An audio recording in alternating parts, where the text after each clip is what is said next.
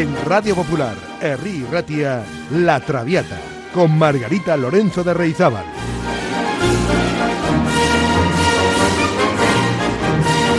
Pasión por la lírica.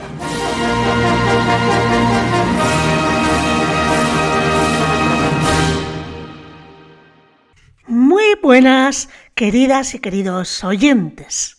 Retomamos nuestra programación habitual de la Traviata con la misma pasión por la lírica del pasado año 2022.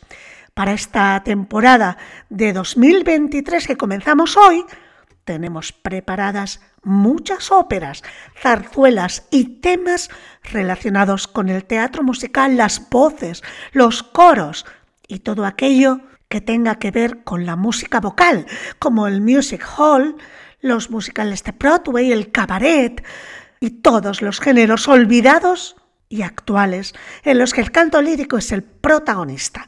Gracias por su compañía, amigas y amigos.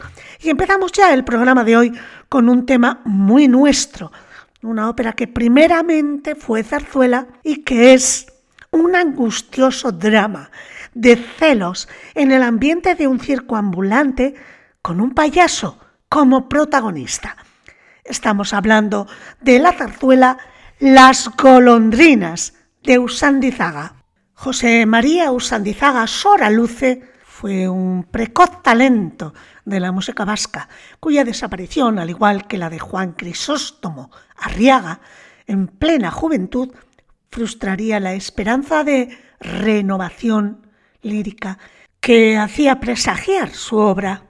Compositor especialmente dotado para el teatro, legó obras fundamentales como Las golondrinas que vamos a visitar hoy o La llama. Las golondrinas, en su versión original, era una zarzuela grande, no pertenecía al género chico, porque estaba escrita en tres actos e inspirada en el drama de título Saltimbanquis de María Lejárraga y Gregorio Martínez Sierra. Luego hablaremos de estas dos personas. Se estrenó Las golondrinas el 4 de febrero de 1914 en el Teatro Price de Madrid, con un rotundo y clamoroso éxito. Su hermano, Ramón Usandizaga Soraluce, compositor y director, convirtió posteriormente Las golondrinas en ópera en 1929, sustituyendo los pasajes con texto hablado por música. Usandizaga nació en San Sebastián el 31 de mayo de 1887 y a muy temprana edad ya manifestó inquietudes por la música. De hecho, su madre, Ana Sora Luce, le dio las primeras nociones de música. Con nueve años ingresa en la Academia de Música de San Sebastián, donde recibió sus primeras clases regladas de música. Y con 14 años emprende su recorrido vital hacia París, e ingresó en la Escola Cantorum. Allí y durante cinco años estudió armonía, composición y piano, disfrutando de un ambiente musical espléndido en la capital francesa. En 1909, con 22 años, la Sociedad Coral Bilbaína le encarga la primera obra importante en su producción lírica. Durante su estancia en París, había escrito obras menores donde ya se vislumbraban trazos con influencias de temas populares vascos. Su ópera de encargo de la Sociedad Coral de Bilbao, de ambiente vasco, titulada Mendi Mendillán, en la montaña, con libreto de José Power, fue estrenada en Bilbao el 21 de mayo de 1910 en el Teatro de los Campos Elíseos y un año después en San Sebastián. Esta ópera es fruto del interés de la sociedad coral en la búsqueda de un teatro lírico vasco. Había propuesto a Usandizaga, a Jesús Guridi y a Santos Inchausti para que afrontaran sus proyectos líricos en la búsqueda de un nacionalismo musical vasco. Bueno, pues Sin Mende Mendillan supone el primer éxito de Usandizaga y el inicio de la ópera vasca. El año 1914 consagra al compositor como reconocido músico que, como señala José Luis Temes, fue aclamado como una de las esperanzas para que la zarzuela volviera a encontrar su esplendor de otros tiempos y en el País Vasco recibió honores de gloria. Fue el éxito de las golondrinas. En apenas tres meses el Donostiarra compuso la zarzuela que, aunque tradicionalmente el libreto lo firmara Martínez Sierra, realmente era su esposa, María Lejárraga, quien fue la verdadera autora, como en todas las obras firmadas por él. El matrimonio llegó a ese acuerdo de autoría. La zarzuela tiene un sencillo argumento, un circo ambulante con un triángulo amoroso y trágico. Puck, que es barítono, es el payaso de un circo ambulante y está enamorado de Cecilia, soprano, que es la artista principal, altiva, ambiciosa, que desprecia ese mundo circense en el que trabaja. Junto a ellos, la dulce Lina, otra artista que en secreto quiere a Puck, sin que éste lo sepa. Cecilia abandona el circo, despreciando ese mundo circense que odia, pero al tiempo es de nuevo contratada y no corresponde a los amores que le profesa el payaso Puck. Este, en una escena de arrebatada locura, asesina a Cecilia justo cuando descubre el amor que Lina le profesa y del que era desconocedor.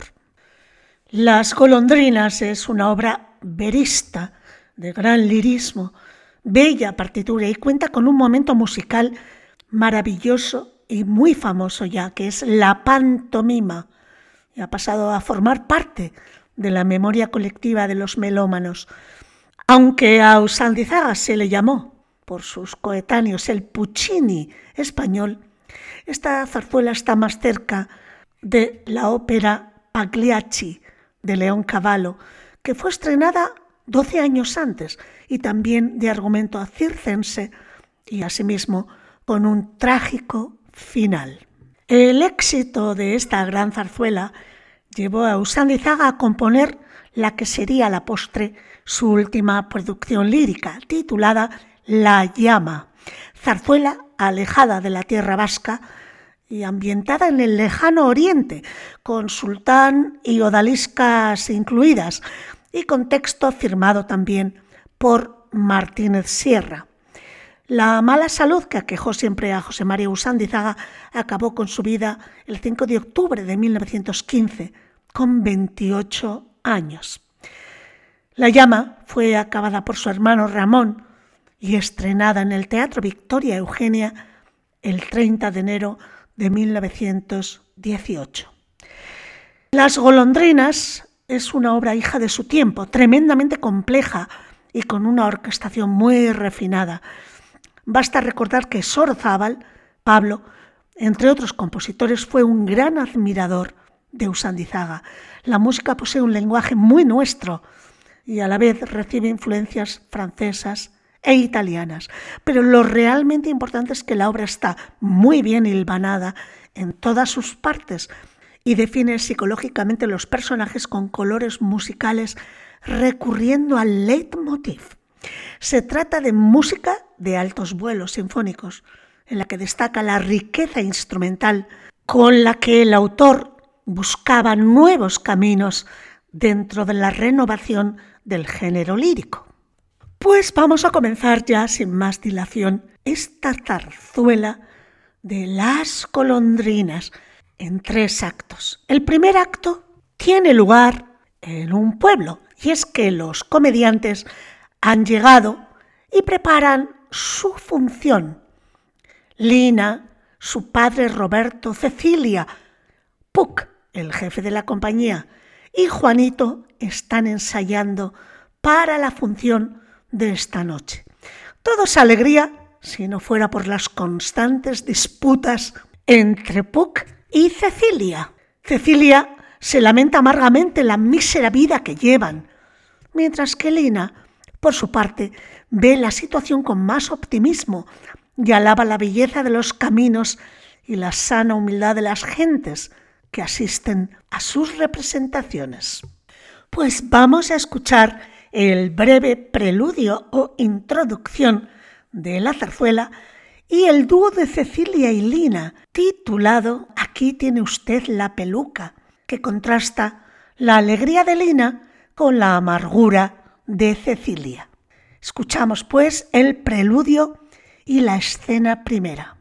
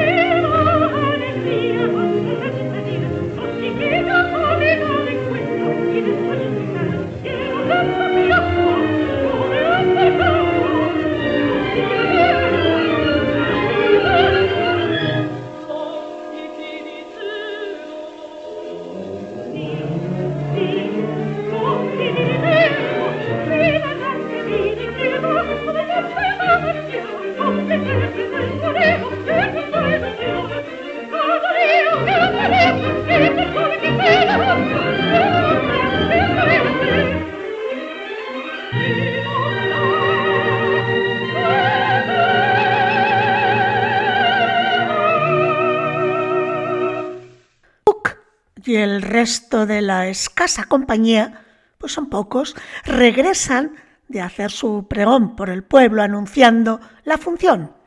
Puck aprueba la actitud de Lina ante la indiferencia de Cecilia, a la que, por otra parte, como ya les he dicho, ama profundamente. Y es aquí cuando Puck canta Caminar, caminar sin descansar.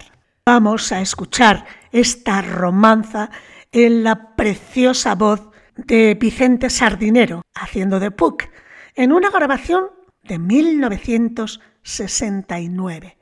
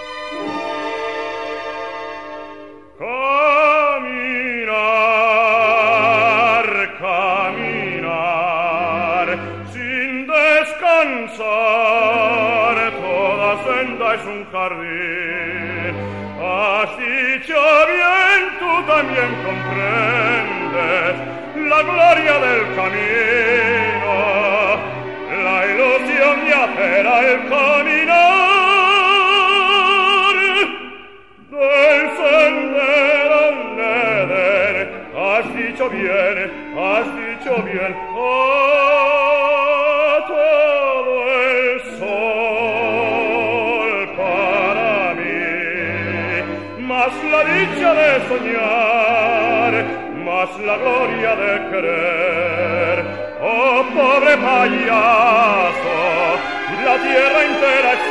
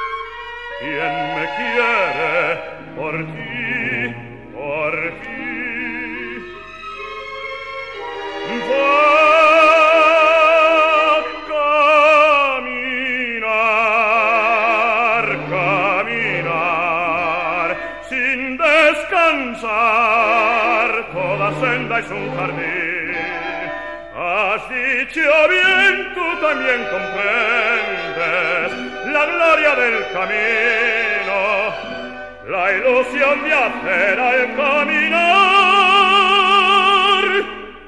Del sendero neven. Has dicho bien has dicho bien. A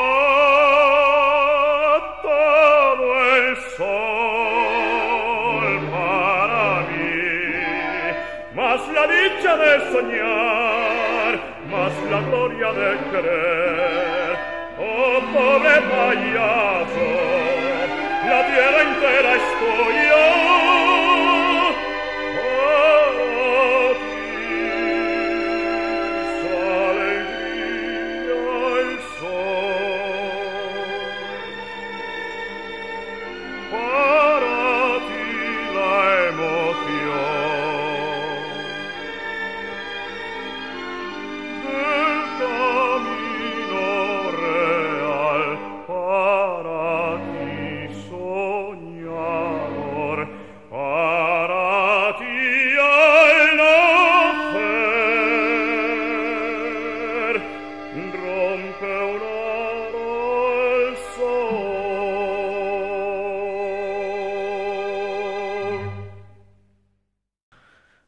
cuando acaba la romanza Puck, el grupo comienza a ensayar, pero hay un momento en el que se produce una discusión entre Puck y Cecilia.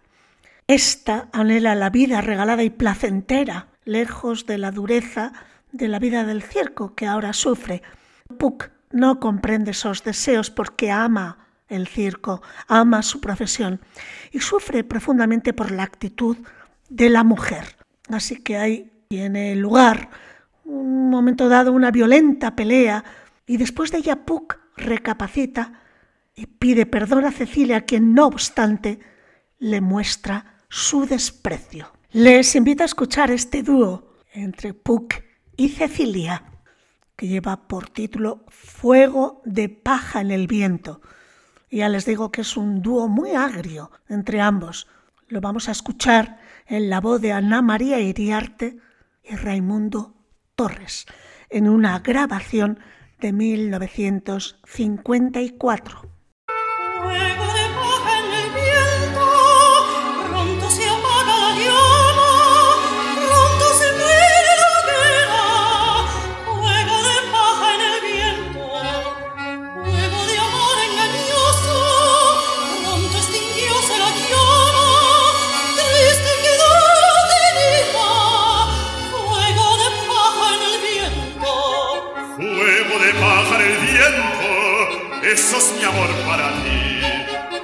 que no sabes toda la fuerza de la pasión.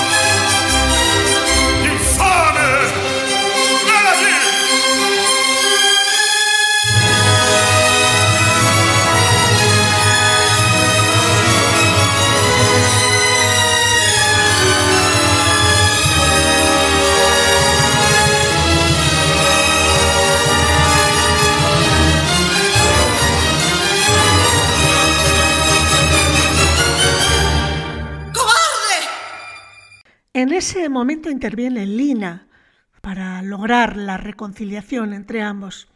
Cecilia sale de escena y Puck se queda solo y triste. Viéndole así es cuando Lina se da cuenta de que le ama y finaliza el acto con la romanza de la dulce Lina cantando Me dices que ya no me quieres. Escuchamos esta romanza a cargo de Pilar Lorengar. Me dices que yo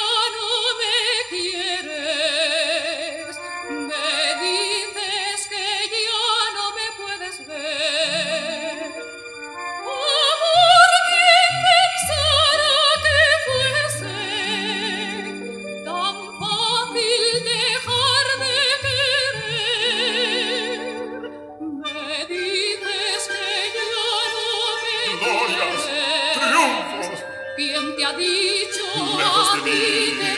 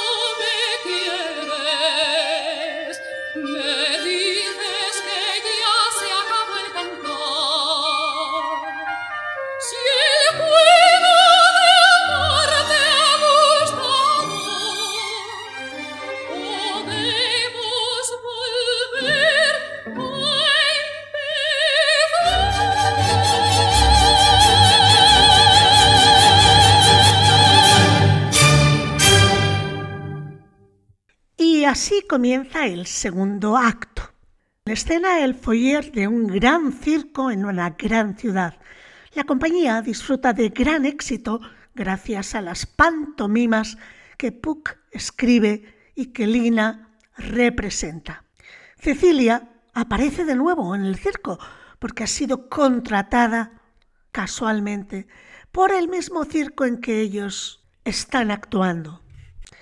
En este momento los comediantes van a representar la pantomima de Colombina, esposa de Polichinela, enamorada de Pierrot.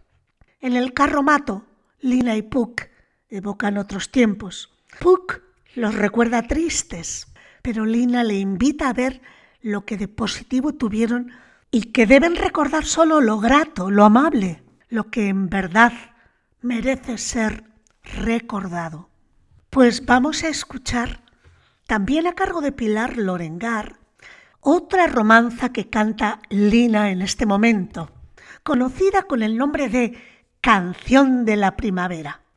comienza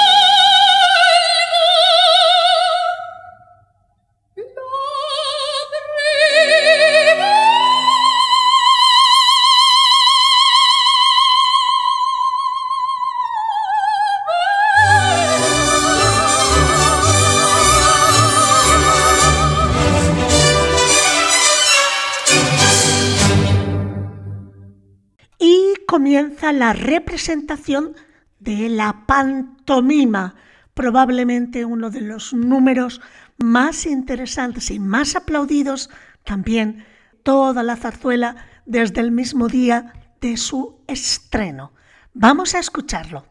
La pantomima.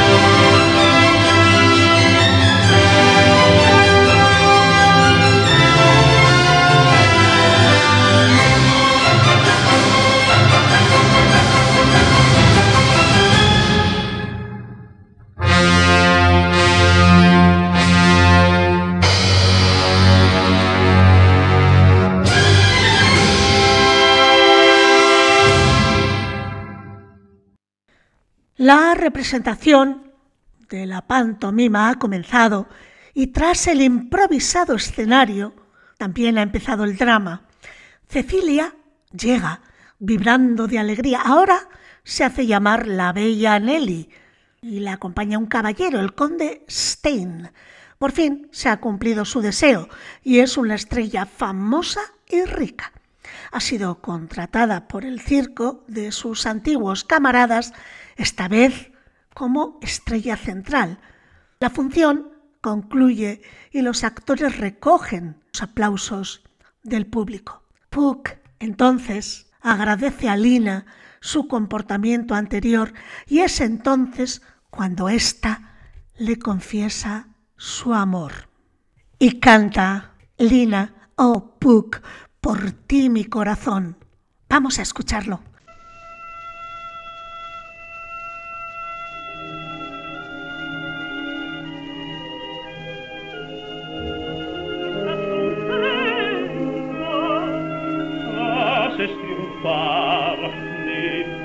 re pantomime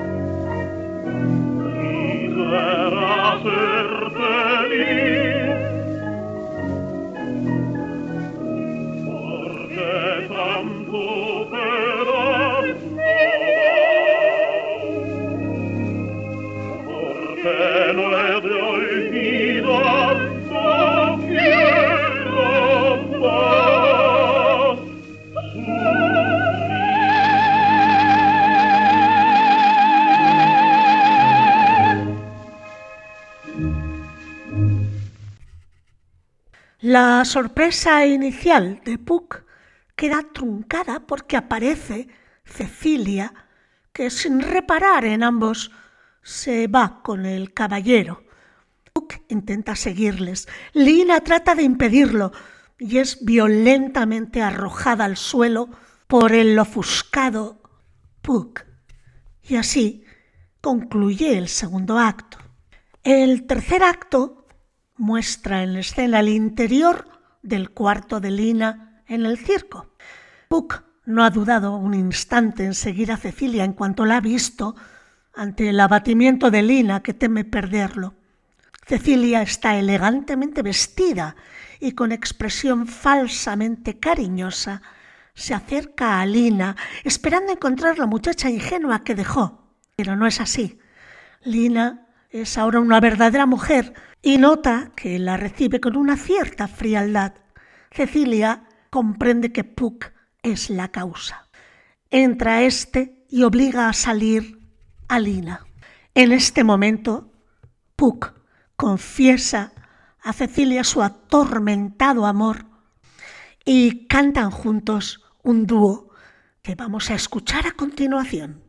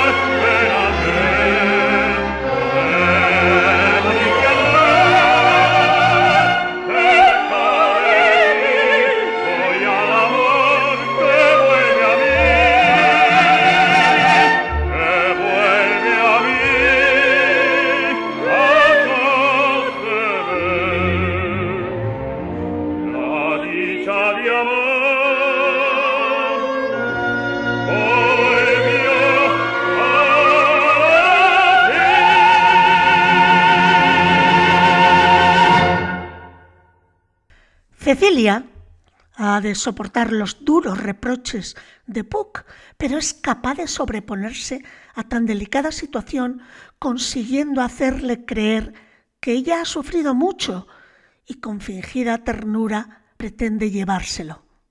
Puck vacila, pero al final termina abrazando a Cecilia. Lina lo ha visto todo en realidad.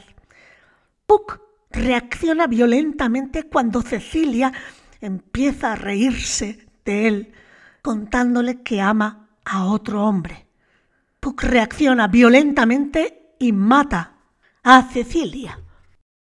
Vamos a escuchar el momento en el que Cecilia se burla de él, se ríe de él. El número se titula ¿Quién se ríe así? ¿Qué es eso? ¿Quién se ríe así? Nadie, ¿qué te importa? Escúchame, ven aquí. Es verdad que ella quiere ser feliz para siempre.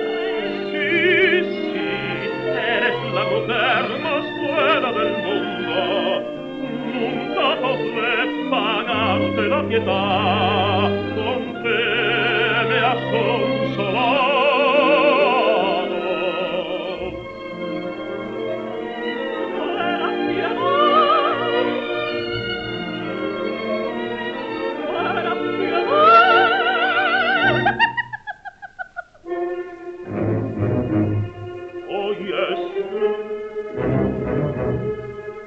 parece su risa.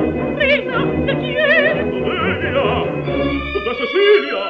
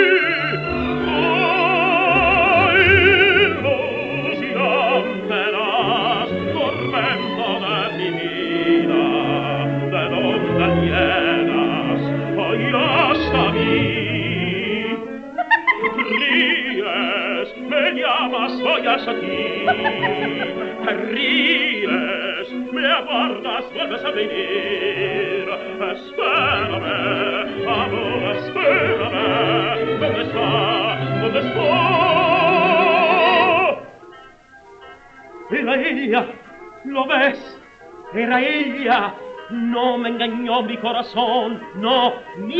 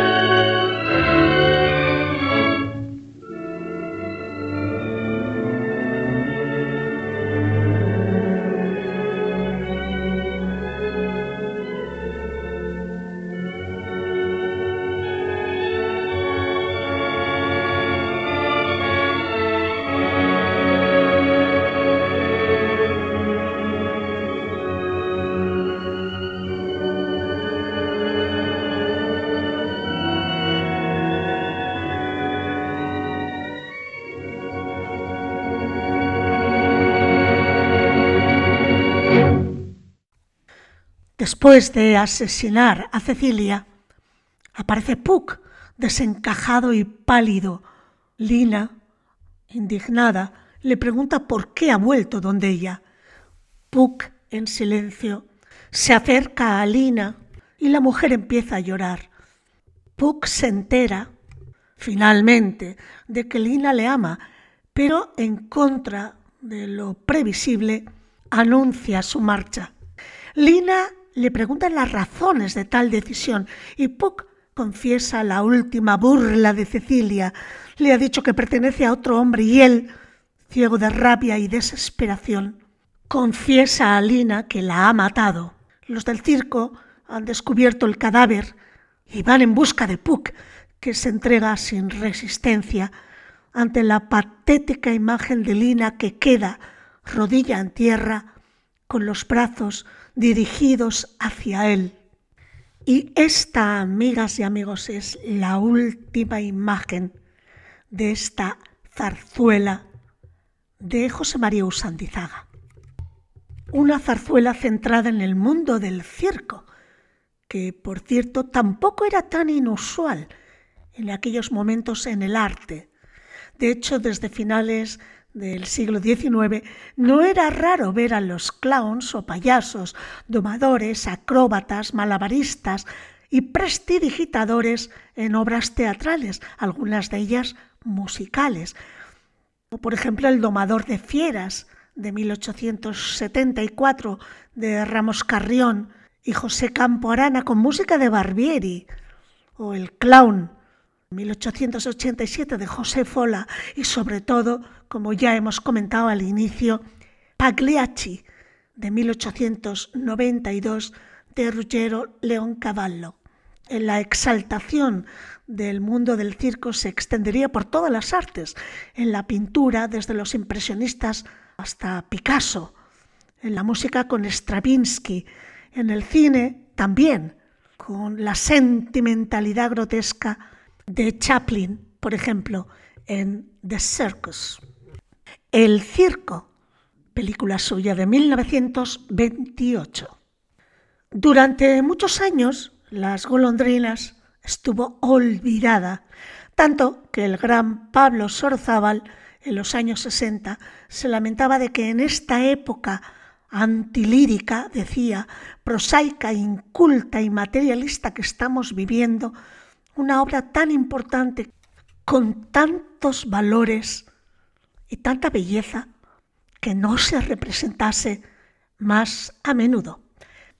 Y por último, un breve comentario sobre la autoría de la trama de esta zarzuela.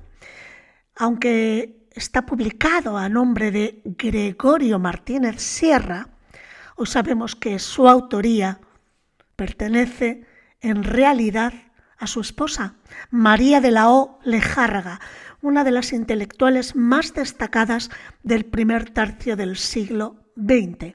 Esta mujer admirable sacrificó, sin embargo, su ego artístico por decisión voluntaria.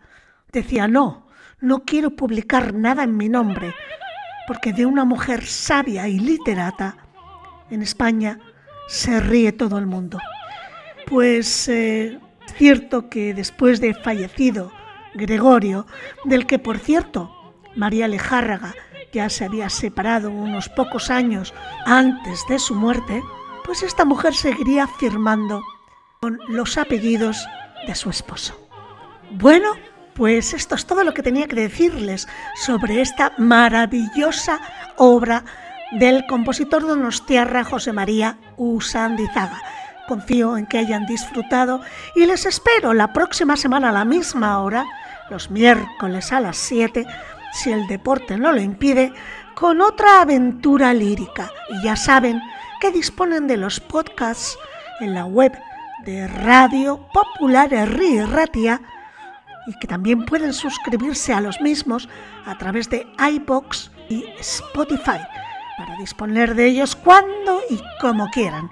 Pues nada más, pórtense bien si pueden y sean felices, por favor. Agur.